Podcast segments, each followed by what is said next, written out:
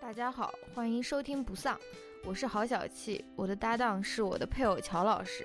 不丧是一档严肃活泼、含情脉脉的夫妻聊天节目，男主播思维迟缓，女主播百无禁忌，黄腔不断。我们读书观影，谈论流行文化，也关心社会和政治，拒绝自我审查，呼唤不同背景下人与人的同情和理解。欢迎你在通勤、做家务、洗澡等碎片时间，在各大泛用型播客平台收听节目。也希望你能在苹果 iTunes 上为我们留下好评。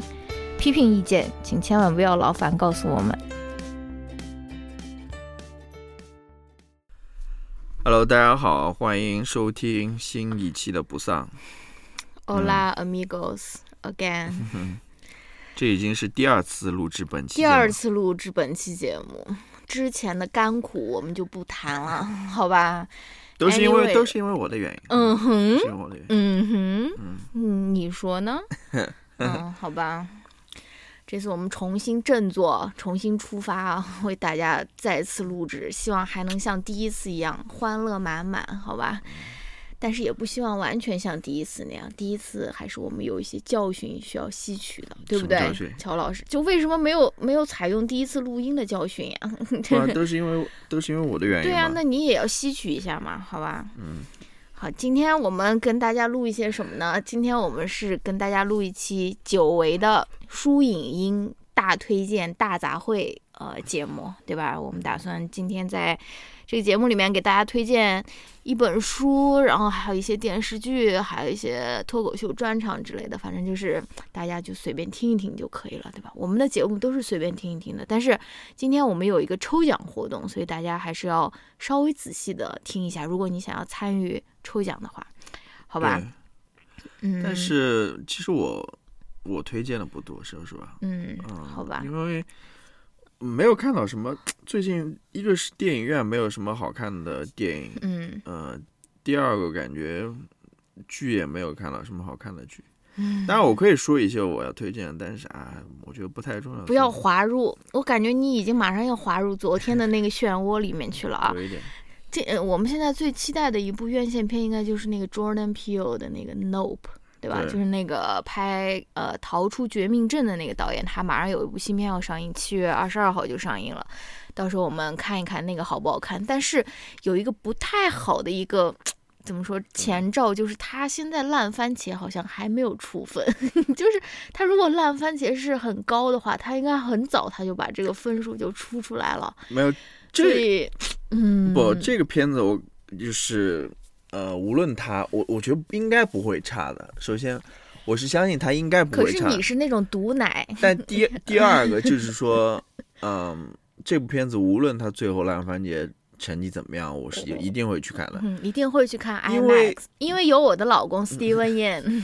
呃，我是这么想的，就是说，呃，首先我觉得 Jordan Peele 的前面的几部，我觉得还可以，我觉得还可以，尤其是尤其是第一个吧，第一部吧 Get Out 嘛 Get Out 是、嗯是，他后面还拍了一部叫什么呢还拍了一个部叫我还是叫我们还是什么的？？Us 对 Us，、哦，那部其实我也觉得很好看的。。对，但是但是好像就没有第一部的水花大吧？嗯对我想去看的原因就是说，我觉得他这个故事还是挺让我感兴趣的。嗯，说实话，我看看预告片看不出来我。没有看明白他到底在讲什么。嗯，经常经常有那些预告片，就看完以后我就说还有必要再去电影院看？这个预告片都基本上看完了，但是还有最近的那些超级英雄电影，说实话也没有什么好看的，啊很无聊。各种各样，还有那个哎呃呃各种各样续集，像《侏罗纪公园》那种续集，嗯我虽然预告片我感觉就没有什么好看的，就就就觉得。呃，应该这个故事或者电影就是这么一回事儿了，嗯就应该没有什么意外的或者让人惊喜。嗯但是这部片子不一样，嗯，这部。片子我觉得有很多，嗯，我看不明白的，对至少从预告从预告片里面看不明白的一些很奇怪的东西啊。那那就是还是按照昨天我的提纲来，先要跟大家就是 update 一下我们的一些近况嘛，反正就是在闲聊嘛，对吧？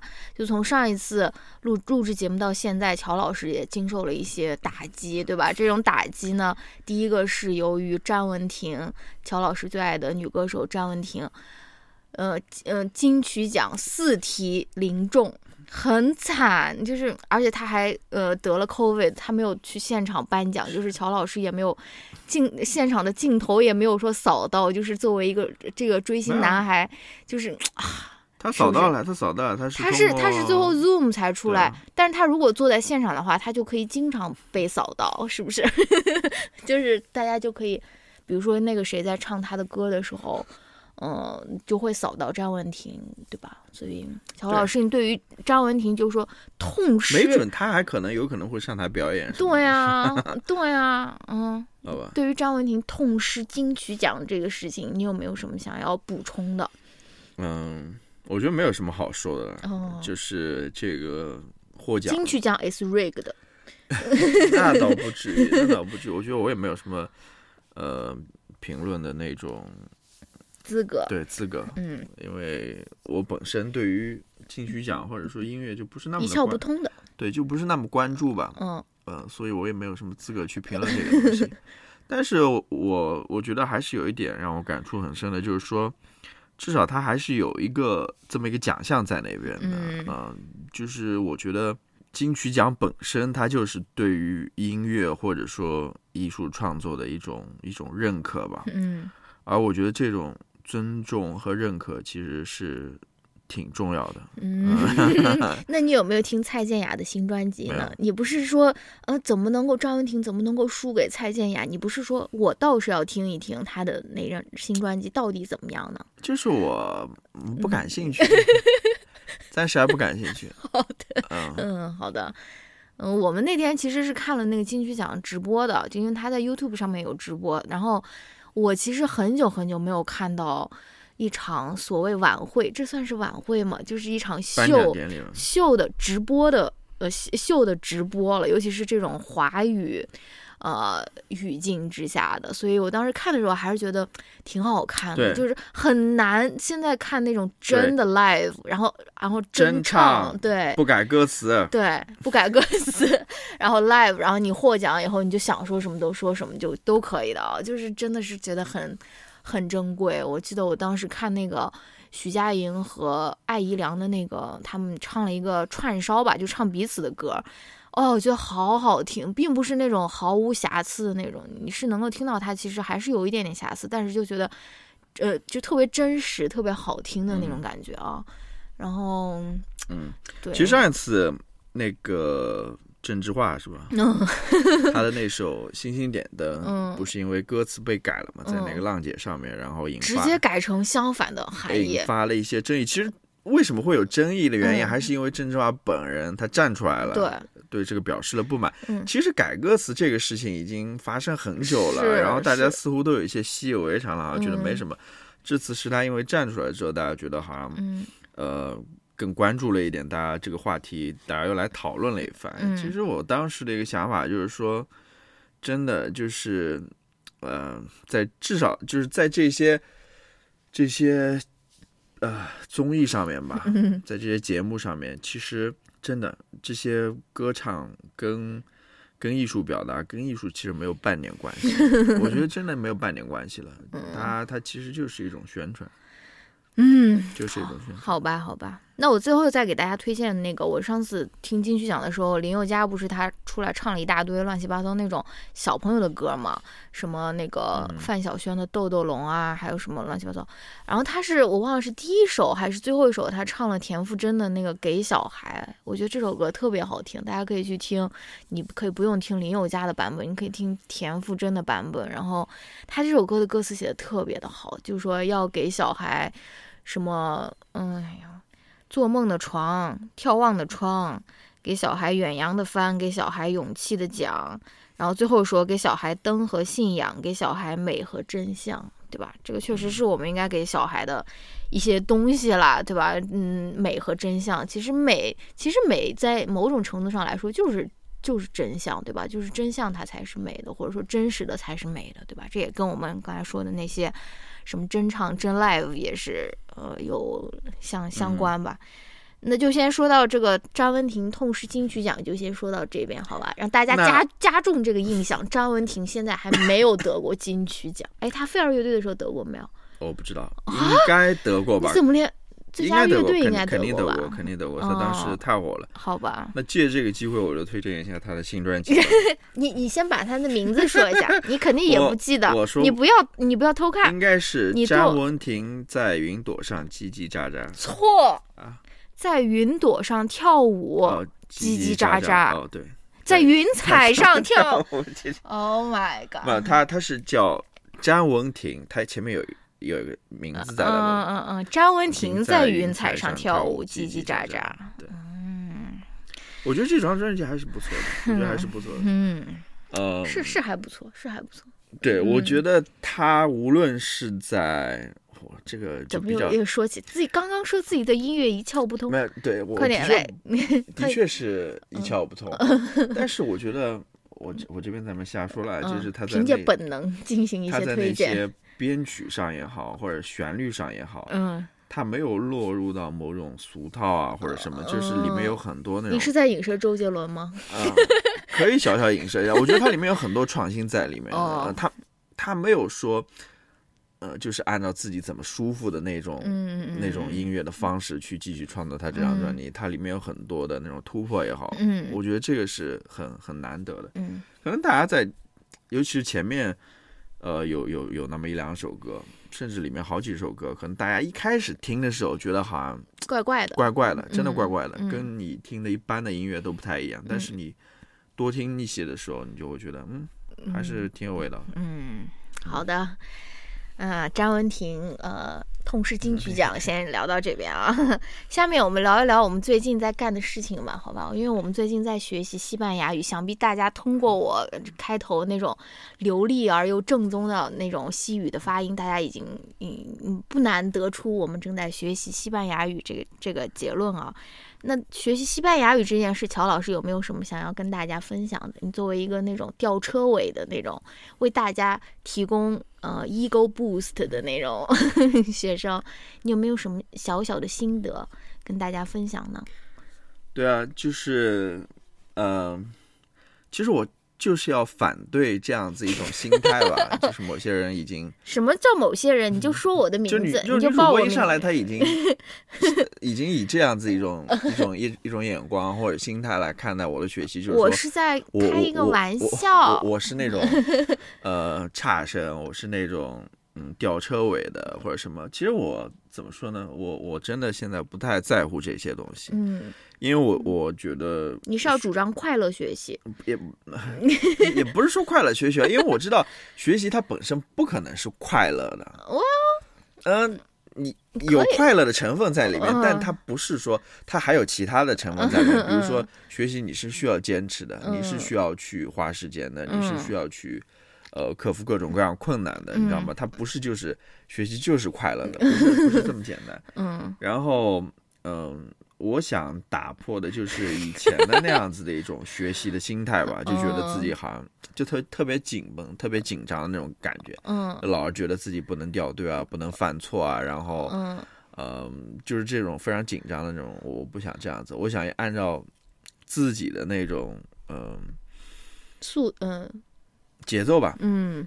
我按照自己的节奏来学习，嗯。嗯，我也想，嗯，对于错误啊这些东西不避讳，就是我嗯该犯错我就犯错，因为大家其实也现在也都清楚了，学习就是一个犯错的过程。如果你不嗯。犯错的话，你其实你学不到什么啊、嗯其实人生也是，人生也是这样子，是不是？嗯。你你如果不犯错的话，你能学到什么吗？学不到什么，而且你不可能不犯错的。嗯啊、就是要把这种心态放好了，不能嗯唉因为说实话，我觉得如果你从某种特定的教育体系当中成长过来的话，嗯你多多少少在这个呃过程当学习的过程当中，你都有被学习所 PUA 过，过真的嗯就觉得是一个非常 就跟。走钢丝的那种感觉，心惊胆战的，就是哦。你，你好像不能犯错，你你哪怕错了一点，我不知道大家可能嗯。会不会有这样类似的感觉了？尤其是如果你在一个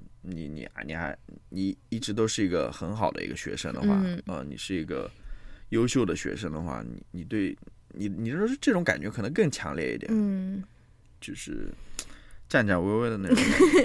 跟大家聊聊我们学习的这个，我我我们选的这个课吧。嗯我们为了一些蝇头小利，对，我们我我因为我们两个是呃，这个没有收钱啊，我们是在 Lingoda 上面学的，对吧？就是由于我是大家如果知道我，我是特别喜欢那个 Lias Field Notes 他的这个 YouTuber，然后他大家如果看过他的视频，应该就知道 Lingoda，他经常会给 Lingoda 做广告，然后我们就在 Lingoda 上面学的。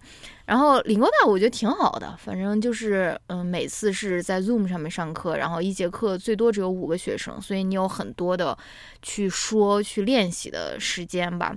然后他 我们就是刚刚说了，为了一些蝇头小利，选择了一种叫做 Sprint 的一种课程。嗯。嗯这个 Sprint 是什么呢？就是我们在两个月内要上完三十节课，然后它还有很多的规则，比如说你一周只能上五节课最多，然后你呃一天最多只能上一门课，你不能说啊我最后一天我来上三十节课，我来这个整个全部上了不行，反正就是基本上不能迟到，也不能早退，哎对对就是你一定要准时。要准时。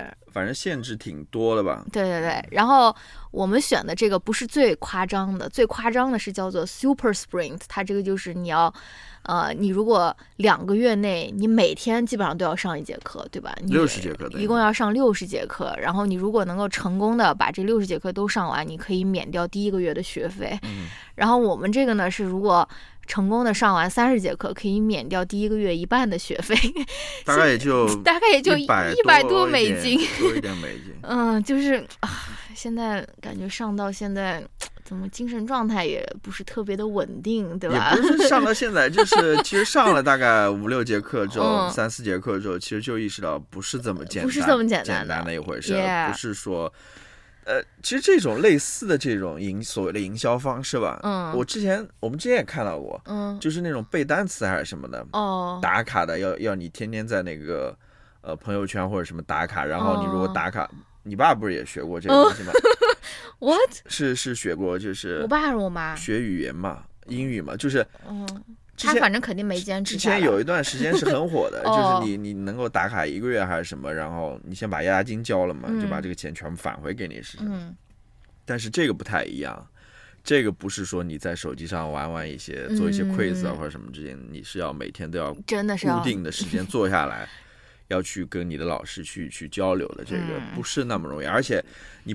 不可能说直接不预习，然后直接就去上课，那听的也是一头雾水。而且他这个他这个教材全部是全全部是西班牙语的，然后他没有任何的。等于说你是隔一天就要上一天课的，他这个速度还是挺快的，学习所以强度还是挺大的。嗯，所以大家如果没有做好充分的心理准备的话，不要去选什么 Super Sprint 啊，嗯就为了区区的两百多块钱，真的是可能呃 你搞不好一个礼拜你就破功了，然后 这钱也没赚到。唉，好吧，好吧。但是怎么说呢？我们也我是觉得还对对 OK 了对，manageable，就是就是稍微有一点点的压力。对，嗯因为本来你学一个东西，嗯很可能就会半途而废嘛。现在有一个东西在背后催促着你，对吧？是算的，是算是一个激励吧。对一个激励吧，真的是一个激励。的确，那你也要呃认识到，我们学了这一段时间，的确你还是学到一些东西，嗯，是的，是的。是吧？但是 也正如我所所说，学的就是还是，哎毕竟是刚开始吧。就是啊哎，我我也不期望太多，嗯我学的都是那种课课本上对话，嗯，就是我现在就是老师如果问我什么问题，我都不是真实的回答，我是在想说 啊，我会哪些单词，我来在这边瞎扯一下，对吧？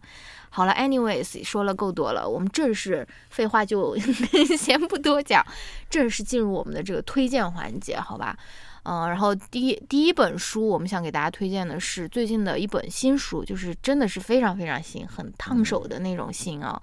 这本书的名字叫《偶像诗歌》，然后我们为什么会读这本书，是因为他的那个编辑联系我们了，而且，呃，他给呃他给 Francis，就是我另外一档播客《一人有一个》的女主持，她寄了一本实体书，然后给我们发了那个试读本，然后这本书其实也很短了，所以我们也就很快的看完了，在这边也跟大家分享，因为我们两个都挺喜欢这本书的。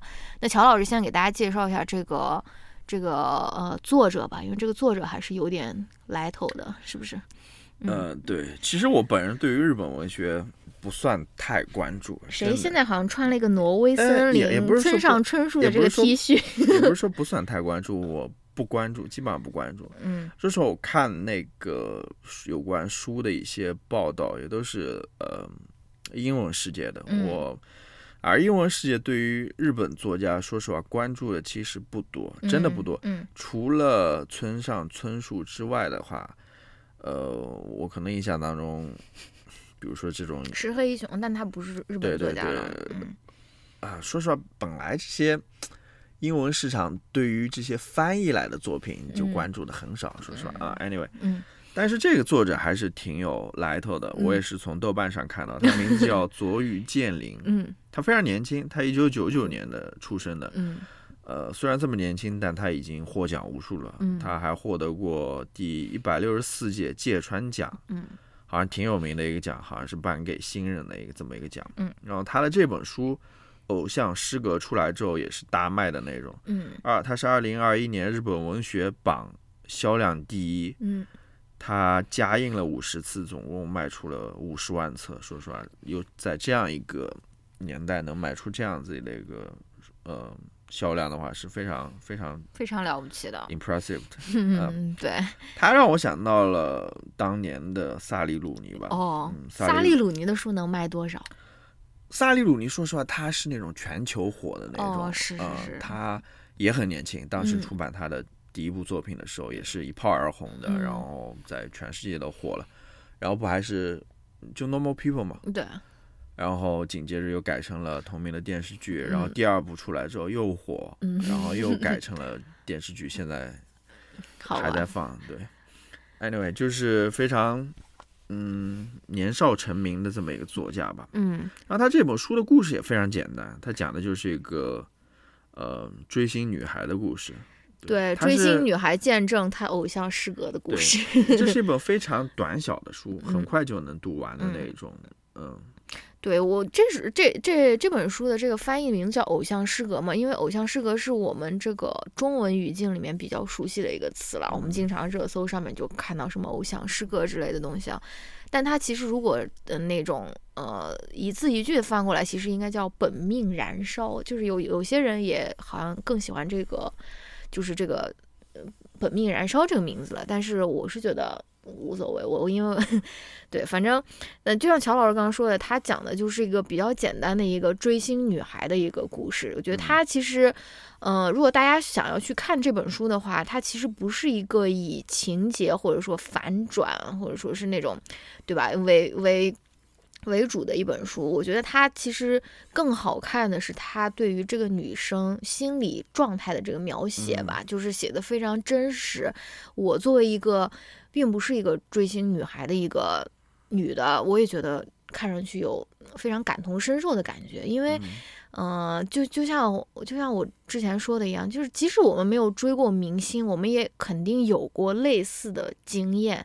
你可能是。追过明星，或者说你可能是喜欢过某个人，或者说是喜欢过呃某样东西，然后或者说是呃，甚至你如果有宗教信仰的话，你曾经信奉过某个宗教，或者是有怎样的一个价值观，然后在成长的过程中，我们可能都会面对这些东西的一些破碎吧。要么是偶像他失格了，对吧？要么是喜欢我们喜欢的这个人，最后嗯怎么变成了一个这样的一个人，对吧？或者说哦，我们越长大会越觉得说，哎，我当时为什么？会有这样的一个价值观，或者说是会呃有这样的一种宗教信仰，所以我觉得他虽然讲的是一个那个追星的故事，但是嗯，你即使不追星，你其实也是可以看，应该也是会有共鸣的，对不对？对，嗯，就跟我们之前所说的，它不仅仅只是一个追星的一个故事了，它也是一个一个成长的故事了，就是人生有这么一段起落吧，嗯，算是。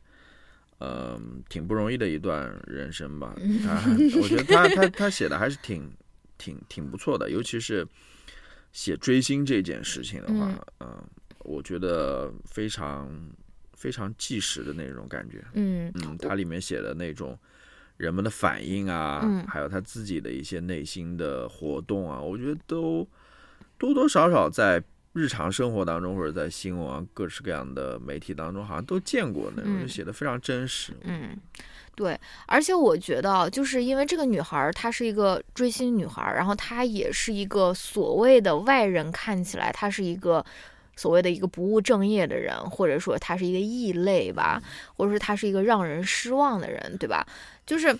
这种，嗯，我觉得，我不知道大家会不会产生共鸣。我觉得以我也是会产生共鸣的，因为你，你，你起码，因为我已经长这么大了，对吧？我觉得长这么大，你如果你不可能是一个随时随地都让所有人满意的人，你一定在某个时刻，你就是一个让人失望的人，对吧？你在这种时刻，你就可以跟这个主人公产生很强烈的共鸣，对吧？啊、但是怎么办呢？就像他最后这个故事说的一样，他最后他还是选择了活下去嘛，虽然是以一种很卑微的一种方式，他继续他的生活，但是。怎么办？那我们都是这样的，我们我们的生活都都是还是要继续下来，即使我们我们也是一个异类，我们也是一个让很多人失望的人，对吧？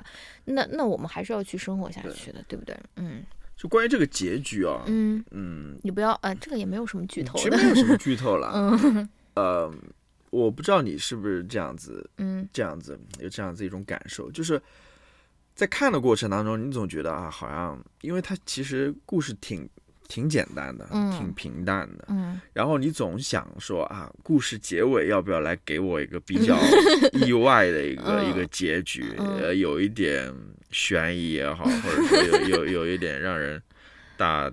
嗯，大吃一惊的那种感觉哈，我总在那边期待这么一个结尾，嗯。但实实际情况就是没有啊，嗯它的结尾说实话结的也挺平淡的，嗯也是很很普通的一个结尾吧。嗯，但是我后来又想了一想，我觉得其实也是不普通的，嗯它并不是一个普通的结尾。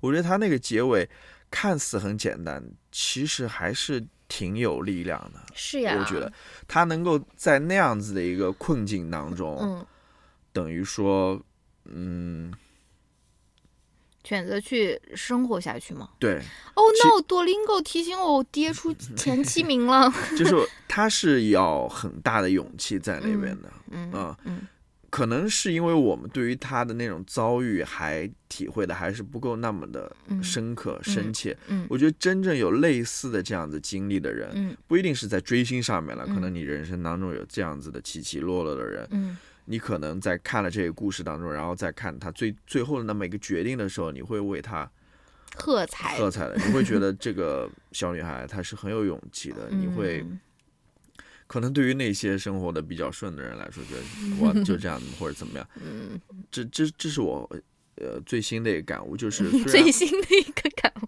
虽然那个多行。结局挺挺看似很平淡，但是嗯其实是很有力量的一个结局。嗯，我是这样的，是这样的，是这样的。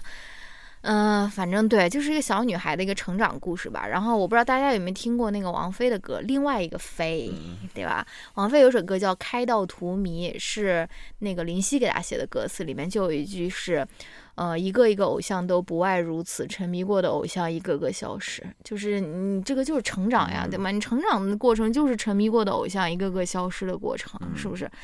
嗯，但是 it's okay。对，嗯。好吧，那我们就这本书哦，这本书是我们要抽奖的那本书啊，就是友友们，就是听到这里的话，就是我们这次是在小宇宙抽奖，你们在小宇宙评论区可以留言，就是随便留吧。我昨天在说夸我，现在觉得说，哎，算了。也夸什么呀？就是大家随便留言嘛，只要不是骂我的，不要不要在那边瞎搞，就是大家真情实感的留一些言。我也不知道该留什么，为什么喜欢这本书，或者说你如果有追星的经历，跟我们分享一下，或者也可以夸我了。我不是想要把这个整个排除在外，然后我们应该会在小宇宙的评论区抽，呃，三位呃国内的朋友，嗯，朋友，然后送给你们这本书，好吧？嗯。呃，那就这本书先聊到这边，好吧？然后怎么了？你要不要玩你的抖音狗？啊，不玩不玩不玩，还有十分钟啊！啊，不玩了嗯，不玩不玩。然后下一个下一个我们想要推荐的是我们最近，呃，也不是最近啊，差不多是最近吧。吃饭的时候经常看的一个真人秀，叫《Iron Chef》。嗯这个好像真人秀看的人挺少的，就是在豆瓣上面好像评分都不足以让它这个显示出来的这种啊。它翻译的这个名字也比较雷，就叫铁铁厨料理还是铁人料理之类的，反正就是，anyways，它名字叫 Iron Chef。它是怎样的一个真人秀呢？就是 Iron Chef 应该是一个非常。嗯，高的一个有荣誉的一个厨师的一个名名名分吧，就是在之前的，因为他这个应该是已经嗯很长时间的一个真人秀了，所以通过之前的比赛，有一些厨师他已经赢得了这个 Iron Chef 的这个称号，而这这个真人秀它其实就是呃讲找一些就没有那么有名的，可能就是开自己的小馆子呀，或者说是。嗯，那种比较小的厨师，他来挑战这种对 Iron Chef，然后就是他们，比如说在一定的时间内做五道菜，然后这个评委给每道菜打分，然后就看他们能不能挑战成功。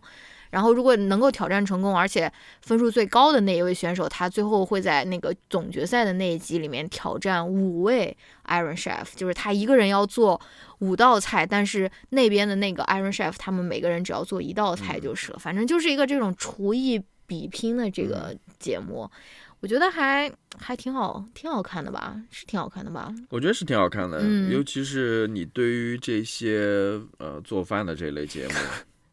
Cooking show 嘛，嗯，你感兴趣的话，嗯，我觉得你应该会喜欢这个这个的。是的，就是很适合配饭的一个视频，然后它每一集也短短的，大概只有三十分钟，所以吃一个饭就刚好，就是而且，呃，也你就是吃饭的时候看比较容易不会看饿呀或者 是什么的吧？万一你吃饭吃的很，你吃的很糟糕呢？那也比就是不看的时候不吃的时候看要好一点吧？I guess。反正就是这里面有一个厨师，是他其实是那种所谓的素人厨师里，也不是素人了，就小厨师里面，他是其实走的最远的。他是一个韩裔的一个厨师，叫 Chef Choi，她也是一个女生。就是首先女生当大厨已经是一个比较少见的一个情况了，而且她自己有一个 slogan，她就说她想要。Kimchify everything，他要把所有的菜都要泡菜化，你知道吗？他就是他，他就是所有的做做什么菜，他都想要加一点泡菜的这种点子进去。然后呢，我就在豆瓣上有人在那边看到有人在那边说说，嗯，这个人做泡菜都能做到什么决赛还是什么的。我说，so，那说明人家做的更好了呀，对吧？你人家有这样的一个所谓的 signature。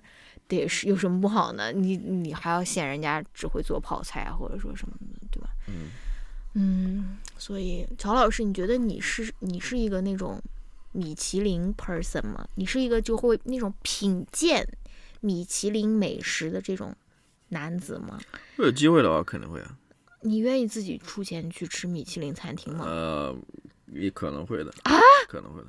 因为我没有吃过，原来我们不是一路人。因为我没有吃，我从来没有吃，我想尝试一下。啊，那你会吃想吃那种什么分子料理之类的东西吗？不一定是分子料理了，我知道。那你吃，我可以吃沸腾鱼吗？因为 因为怎么说呢，他这种拿了米其林的这种呃厨师或者呃餐厅也好，嗯，他肯定跟一波一一般的一般 一般的那种呃大众餐厅不一样了，它是属于另外一种所谓叫。Fine dining，对吧？嗯，就是它是，呃，餐厅另外一种形式了。你我觉得吃，你你要去以这样子一种嗯大众的这种餐厅眼光去评论这样子的 fine dining 的话，我觉得也是不太不太对的。嗯，好吧。但是我我我想尝试一下。我总感觉我这张脸好像就跟米其林餐厅好像不是特别的般配的感觉。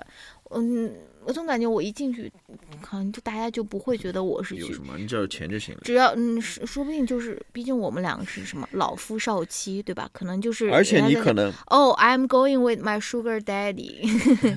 而且你可能，哎，不知道那边规矩可能也挺多的，我从来没有去过这样。可能吃一道吃吃一顿饭要吃三个钟头的那种。对，嗯，其实也没有那么那么好吧。如果有那个听友想要请我们吃米其林餐厅，我们是来者不拒，好吧？嗯，要自己花钱的话，那就乔老师一个人去体验我吃沸腾鱼就可以了。也没有那么夸张了，我觉得也没有那么贵了。关键是我们现在处的这地方，美食荒漠，对美食荒漠嗯，根本就没有这样子文化荒漠，美食荒漠。好吧？哎，好吧，那就先说到这边吧。大家哦，我再顺道推荐一个我们最近嗯最爱看的真人秀，因为它只出了两集，所以我们就是还没有嗯没有完全看完。我们最爱看的真人秀是那个呃零七集的零七集快乐男生他们就什么叫什么再就业的一个真人秀，嗯叫《快乐再出发》。嗯很好看，友友们出了两集了。我们现在录音的时候，然后我听我看那个小红书上面有那个导演说，呃，第一集还是最不好笑的，但是第一集我已经觉得挺好笑的了，第二集也很好笑，就是就是不没有任何的价值，就是不上任何价值，就纯粹搞笑。他他没有在宣传任何东西，没有宣传人，因为他们这个也没有代言，就是他们的这个赞助也是有点可怜。就是如果如果太火了，第二季要搞一个什么更大型的赞助，可能就是没有现在这种原汁原味了。但现在是那个头一季，所以还是嗯、呃非常好看的，对吧？就是嗯能够获取一些嗯、直男的那种快乐，就是空气投篮的那种快乐，对吧？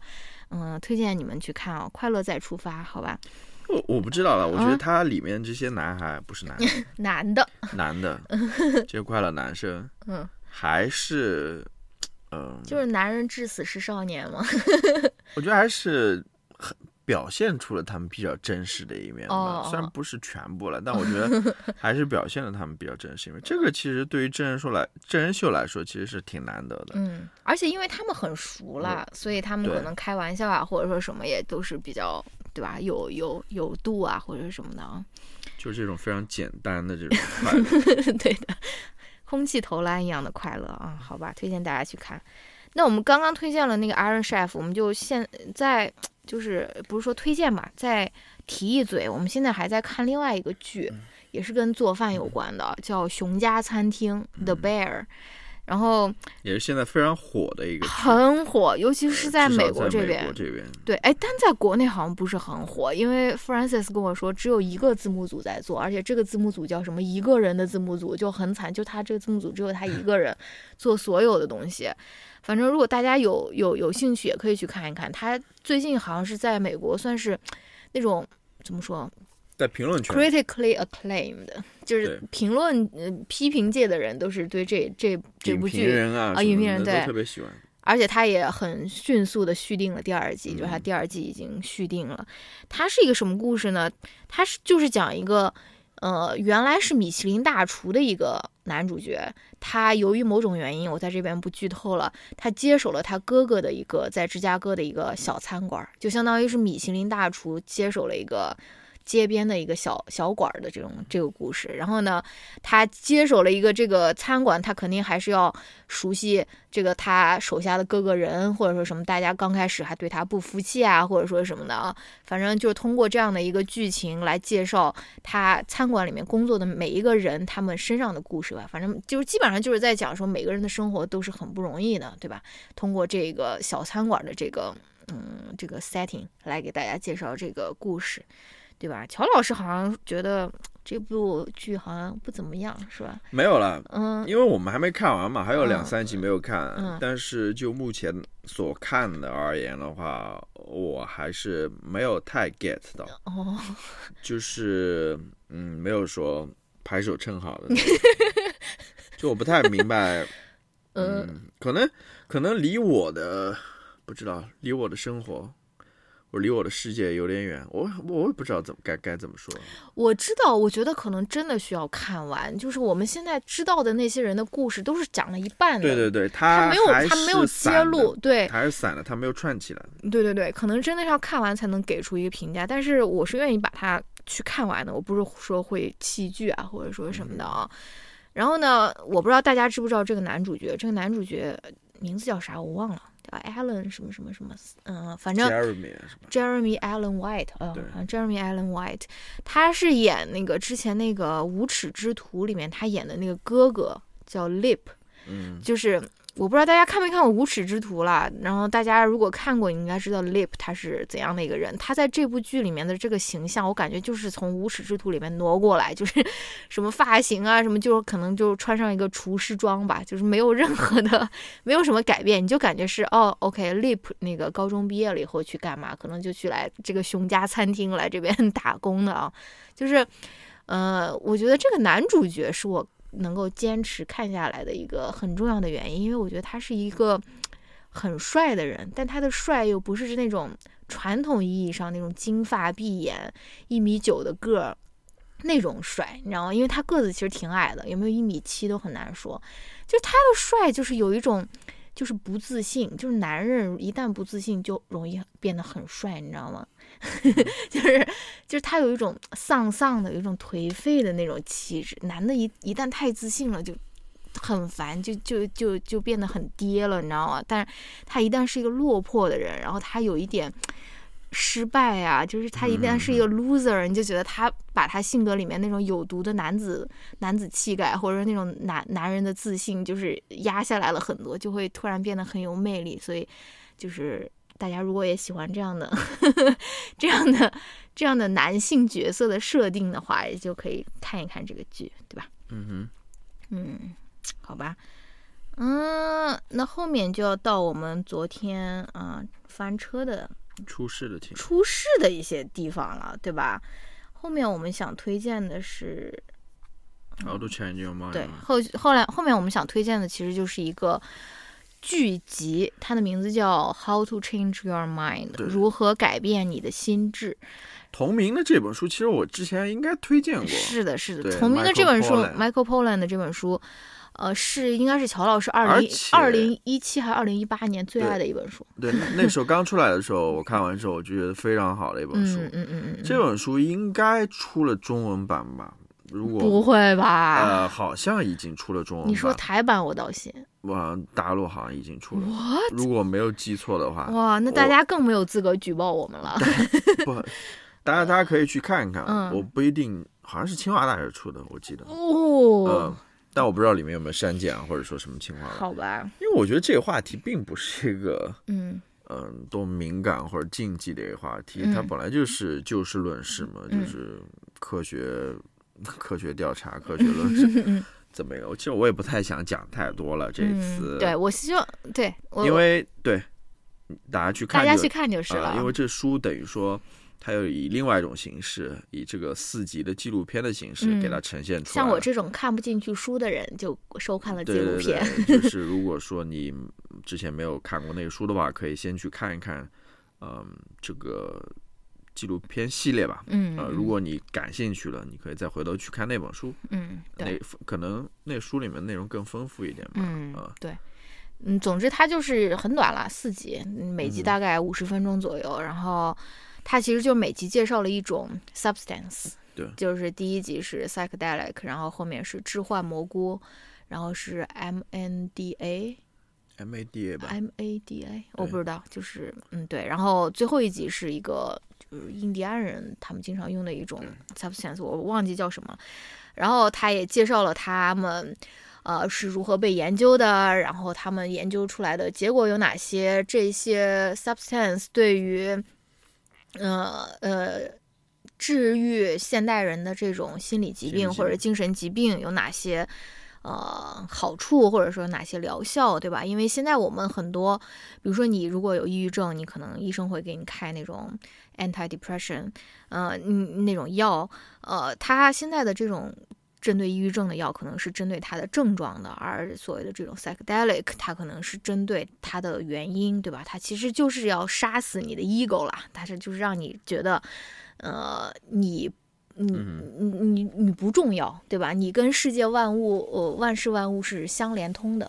因为我之前看过一个我非常非常喜欢的一个呃，脱口秀演员，他是一个英国人，他那那那个脱口秀演员叫什么来着？就是一个小卷毛，在那个读书群里面还跟大家说过，他那本他的那个脱口秀叫《放飞》还是什么，我忘了，我放在那个 show notes 里面。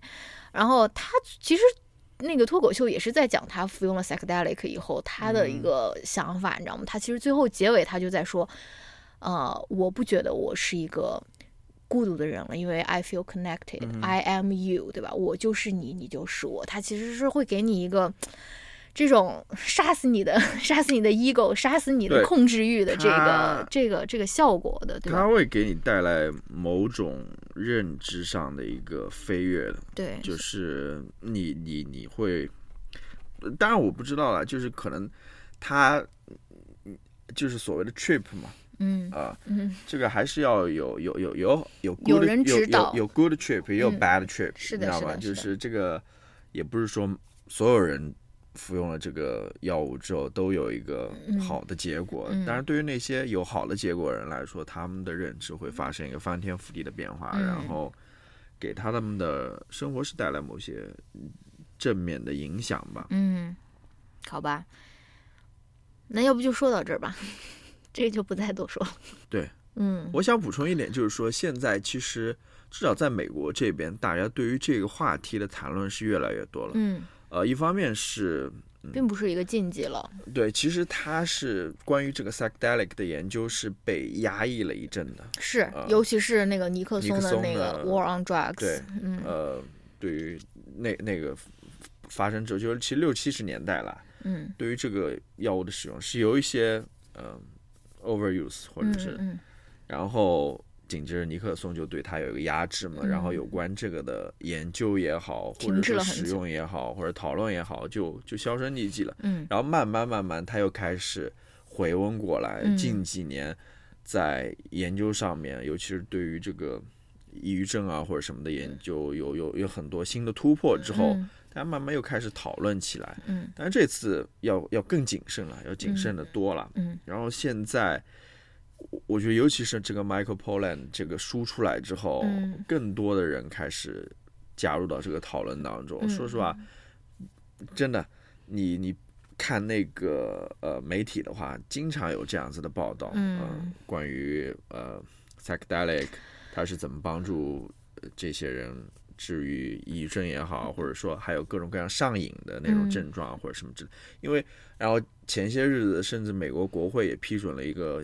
一个一个法案或者还是一个一个项目吧，就是呃投入更多的钱去研究这个 psychedelic，嗯，这个这个药物什么之类，反正挺新兴的一个一个话题吧。因为说实话，它这个所所所带来的这个发现是很突很具有突破性的，嗯，呃。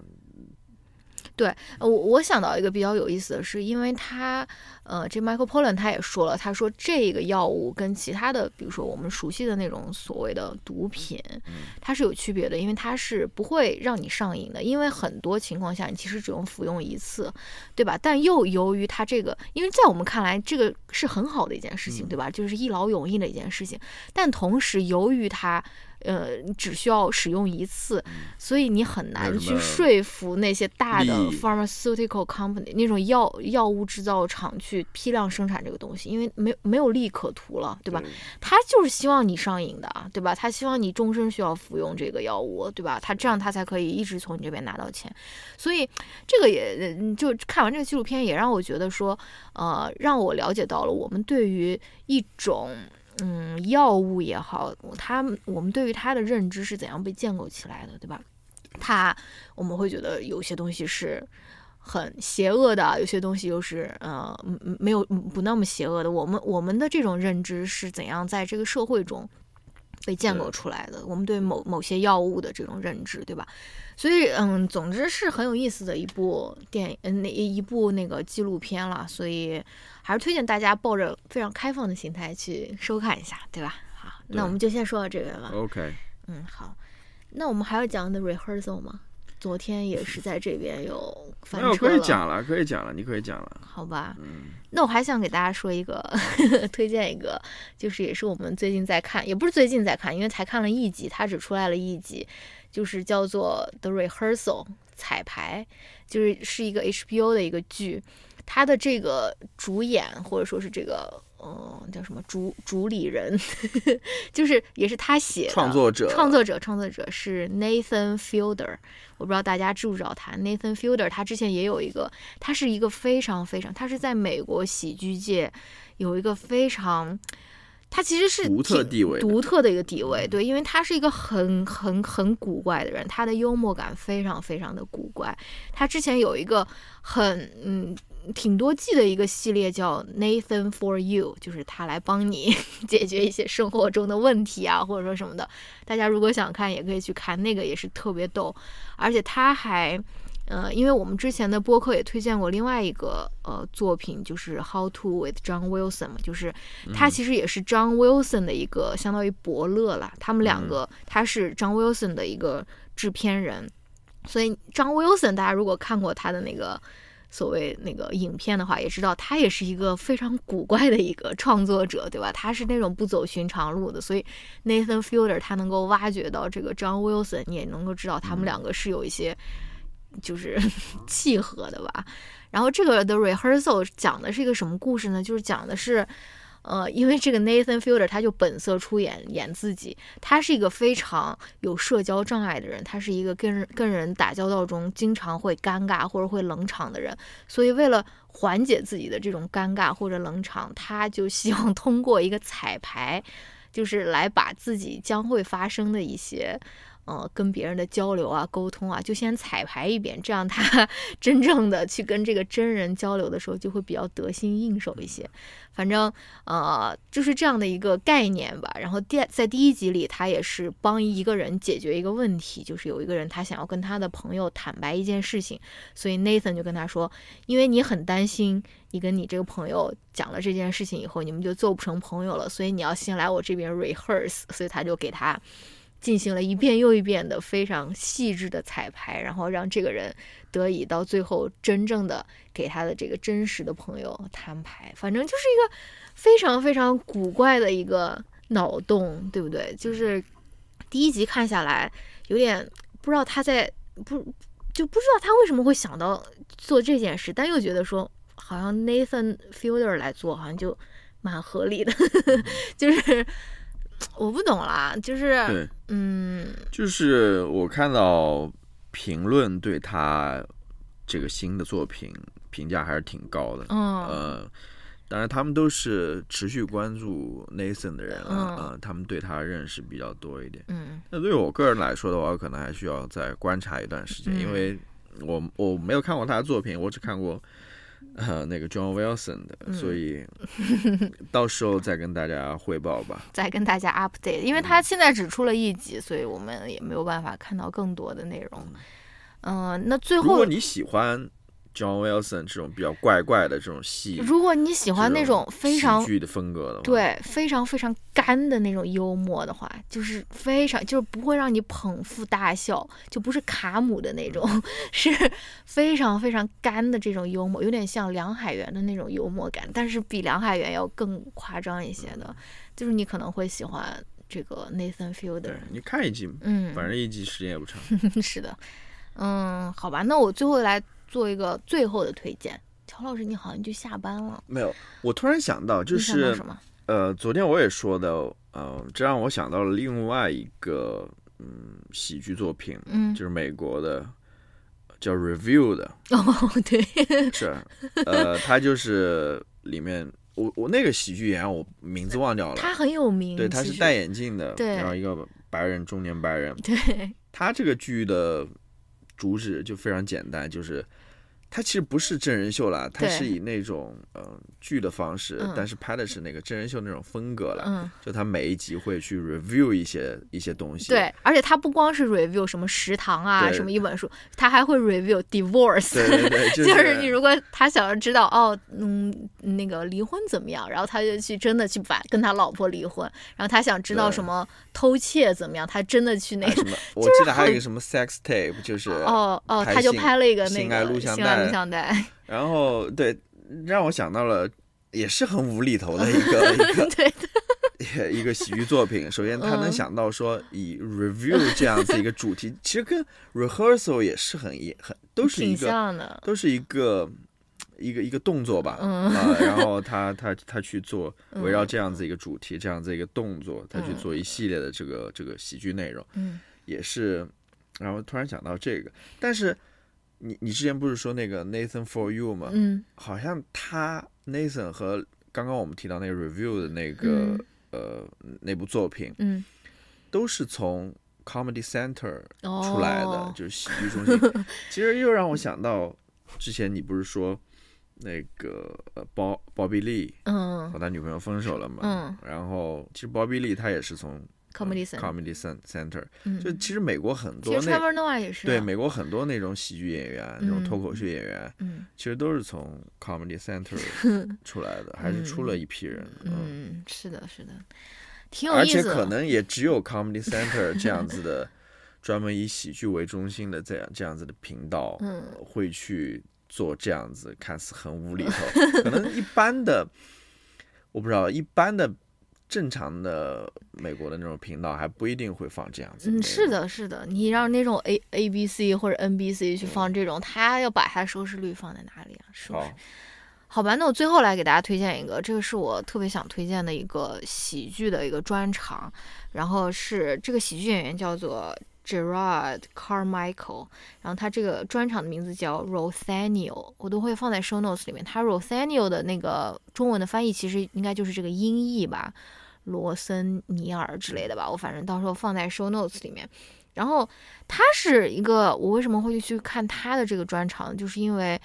嗯，他首先主持了一期周六夜现场，他主持的那期周六夜现场是哪一期呢？就是威尔史密斯上台删了那个 Chris Rock 之后，紧接着的那一期 S N L，所以呃，就是大家都会很期待你的这个 S N L 的这个主持人会怎样去怎样回应这件事情嘛。虽然已经过了六天了吧，因为那个是礼拜天发生，S N L 是到下一个礼拜六，嗯所以已经过了一个礼拜了。然后呢，那一期的主持人就是这个 Gerard，然后他就是他的那他的那个 monologue 非常非常有意思，但是你必须要理解，他其实是在回应威尔史密斯这件事情，因为他从头到尾都是在说我不想再谈这件事情了，对吧？但你如果不知道这个 context 的话，你可能就不知道他在说什么，他不想聊哪件事情，对吧？然后。我看完他的那个 monologue 以后，我就觉得这个人好有意思呀，然后我就去找了他，也是今年新出的一个呃单口喜剧专场，就是我刚刚念的那个名字。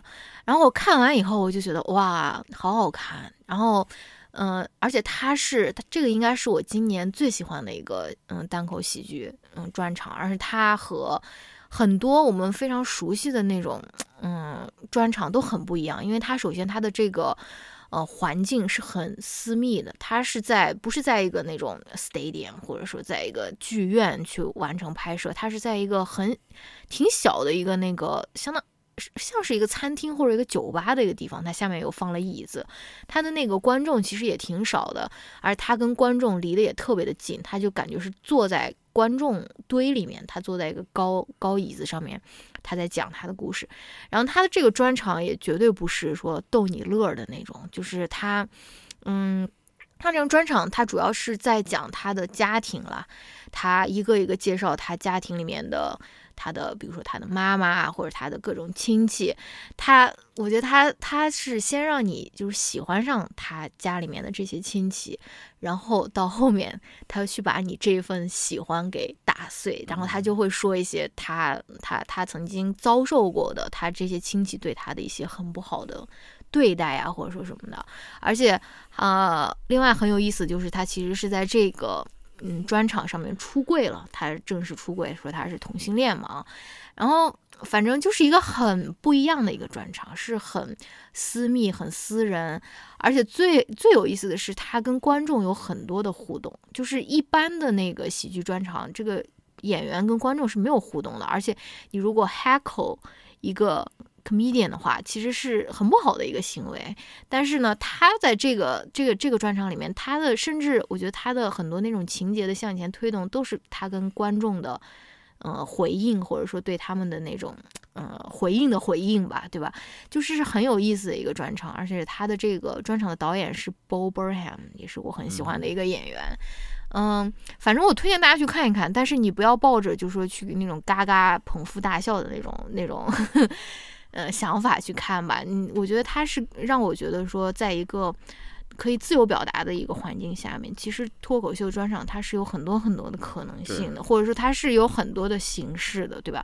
我像我我之前看那个脱口秀大会，就有那些男的出来说啊，杨笠说的不是脱口秀。啊，Who the fuck are you？对吧？你知道脱口秀是什么？什么是脱口秀？你是不是脱口秀就要由你来定义，或者什么？就是我很推荐大家去看一看这个就很不一样的一个专场，一个脱口秀。嗯哼，嗯哼，好吧，有没有把你种草？嗯，有点想去看。嗯哼，很好看的。这在什么上面？在 HBO Max。OK。嗯，好吧，那我们今天就先聊到这边吧。好了，今天还好没有第二次没有翻车，看来 rehearsal 是有用的，对吧？我们可以去那种 Nathan 的节目去看一看。哎呦，谁谁 Duolingo 进入了下一周？没有，我没有。哦，你只是没有降级是吧？没有降级，你是保级。那我跟你一样了，我有什么我有什么用呢？保级的第一名和保级的最后一名都是保级，对吧？好吧，那我们今天就先聊到这边吧。大家别忘了去参加我们的抽奖，然后我们，呃，读书会应该也快录了。大家如果，我感觉大家都读完了，就乔老师还没有读完。乔老师努力啊！我们应该下一期或者下下，其实挺好。对对对，你只要有 dedication，你就是对吧？很快就能读好了。好吧，应该再过个一期一期节目吧，我们就会聊了。好的好的，那我们就先聊到这边。好，再见。下次再见，拜拜。你这个再见说的有点太快了。Adios，Adios。按哪个？这个。